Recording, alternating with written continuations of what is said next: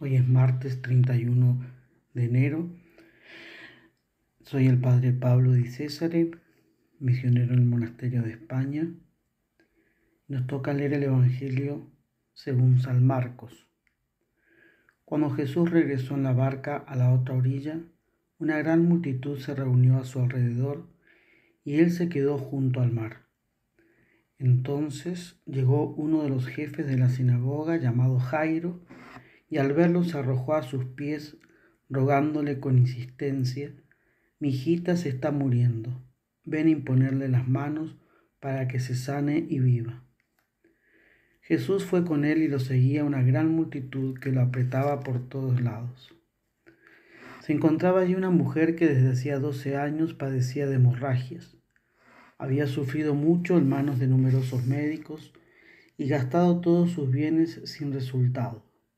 Al contrario, cada vez estaba peor.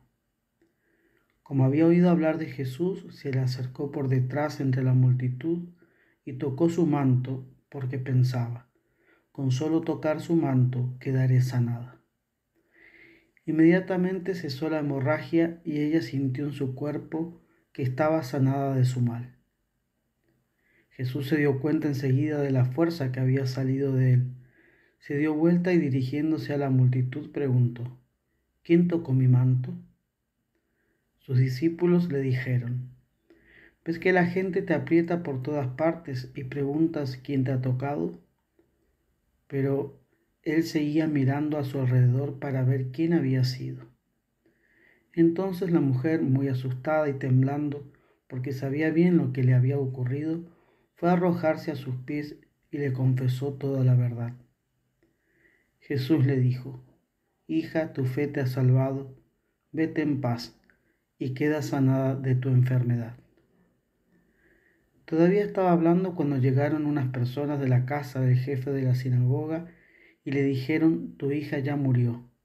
¿Para qué vas a seguir molestando al maestro? Pero Jesús, sin tener en cuenta esas palabras, dijo al jefe de la sinagoga, no temas, basta que creas y sin permitir que nadie lo acompañara, excepto Pedro, Santiago y Juan, el hermano de Santiago, fue a casa del jefe de la sinagoga. Allí vio un gran alboroto y gente que lloraba y gritaba. Al entrar les dijo, ¿por qué se alborotan y lloran? La niña no está muerta, sino que duerme. Y se burlaban de él. Pero Jesús hizo salir a todos y tomando consigo al padre y a la madre de la niña, y a los que venían con él entró donde ella estaba.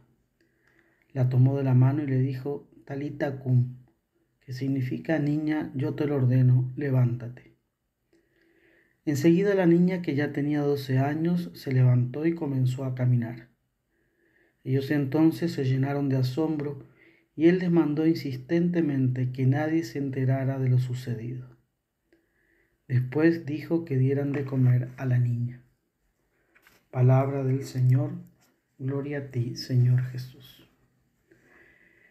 El Evangelio que acabamos de proclamar refiere dos notables milagros de Jesús, la resurrección de la hijita de Jairo, jefe de la sinagoga, y la curación de la hemorroísa de esa pobre mujer que padecía hemorragias constantes. Los dos personajes recurren a Jesús en búsqueda de la salud, de la vida. Es que en nuestro corazón guardamos ese deseo propio del hombre. Tenemos una sed de eternidad, pero todos nos chocamos con la realidad de la muerte que nos pone a todos al mismo nivel. El primero de los milagros nos enfrenta con el duro tema de la muerte, de esa muerte que no fue hecha por Dios inicialmente, sino que apareció en la historia introducida por el hombre. Dios hizo las cosas para la vida, para la felicidad, y por eso cuando las creó, no depositó en ellas el veneno de la muerte. Sobre todo al hombre lo hizo incorruptible, a imagen de su propia naturaleza. Sin embargo, la muerte entró en el mundo, es verdad, pero fue por la envidia del demonio y la colaboración de nuestros primeros padres. La hijita de Jairo es una de sus víctimas. Y al devolverle la vida a nuestro Señor Jesucristo, librándola de la muerte, ese salario del pecado, Jesús se remontaba en cierta manera a la primera creación y anuncia lo que Él ha venido a traer, sometiéndose a la misma muerte, la vida y la resurrección del alma en primer lugar, que muere por el pecado y resucita por la gracia, y la futura resurrección de los muertos para la eternidad. Decimos que nada tan cierto y nada tan incierto como la hermana muerte, como la llamaba San Francisco de Asís. Todos hemos de morir, mas no sabemos cómo, ni cuándo, ni en qué circunstancia, a qué edad, en qué tiempo, si por enfermedad o de qué cosa. Son detalles, una anécdota, podemos decir así, frente a la eternidad de Dios que se nos abre detrás de la puerta de la muerte pero que hemos de morir y presentarnos ante el justo juez para recibir una sentencia, cielo o infierno, es innegable. La consideración de la muerte nos hace tomar conciencia entonces de lo importante que es esta vida, pues con ella y durante ella nos dirigimos a la eternidad. Santa Teresita del Niño Jesús decía que la vida es un instante entre dos eternidades.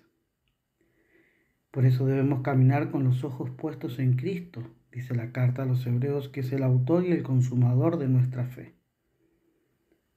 El gran drama de muchos hombres de hoy es caminar de espaldas a la luz de la fe. Pasar en la vida sin pensar en la muerte. Y pasar en la vida sin pensar en la muerte es como vivir como un sonámbulo. Y Séneca, aquel autor romano, se preguntaba, ¿qué es un sonámbulo? y respondía quien vive sin saber qué es la vida. Y podemos decir que es un retrato de la cultura actual, no pensar en nuestro destino. Podríamos pararnos y preguntarles a los hombres, ¿no tienes ningún plan para después de la muerte? O como le interrogó San Francisco a San, San Ignacio, perdón, a San Francisco Javier en la Universidad de París. Francisco, ¿y qué harás después. ¿Y luego qué? Después de los estudios, después de la universidad, después qué? Y es allí donde San Francisco entiende de que estamos llamados a algo más grande, estamos llamados a la eternidad. La vida es un instante entre dos eternidades. Quien vive de cara a la eternidad vive con responsabilidad del presente y se proyecta hacia el futuro, un futuro que no acaba con la muerte sino que prepara y me introduce en la eternidad. Y esto hace que no nos evadamos de la realidad, sino que nos permite verla en su verdadera dimensión. Por eso nosotros debemos tener esa visión de la muerte como un paso a la eternidad.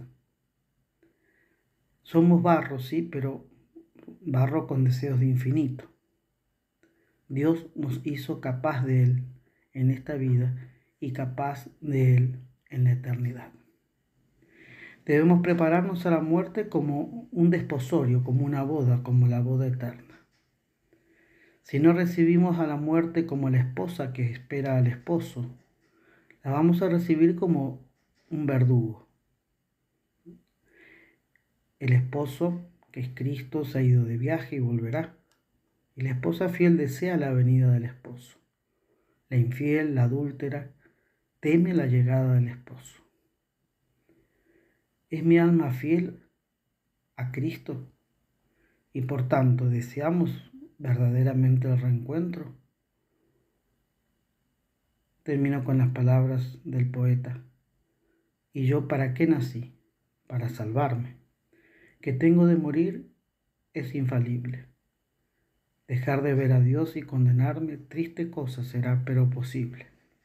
Posible, y río y duermo y quiero holgarme.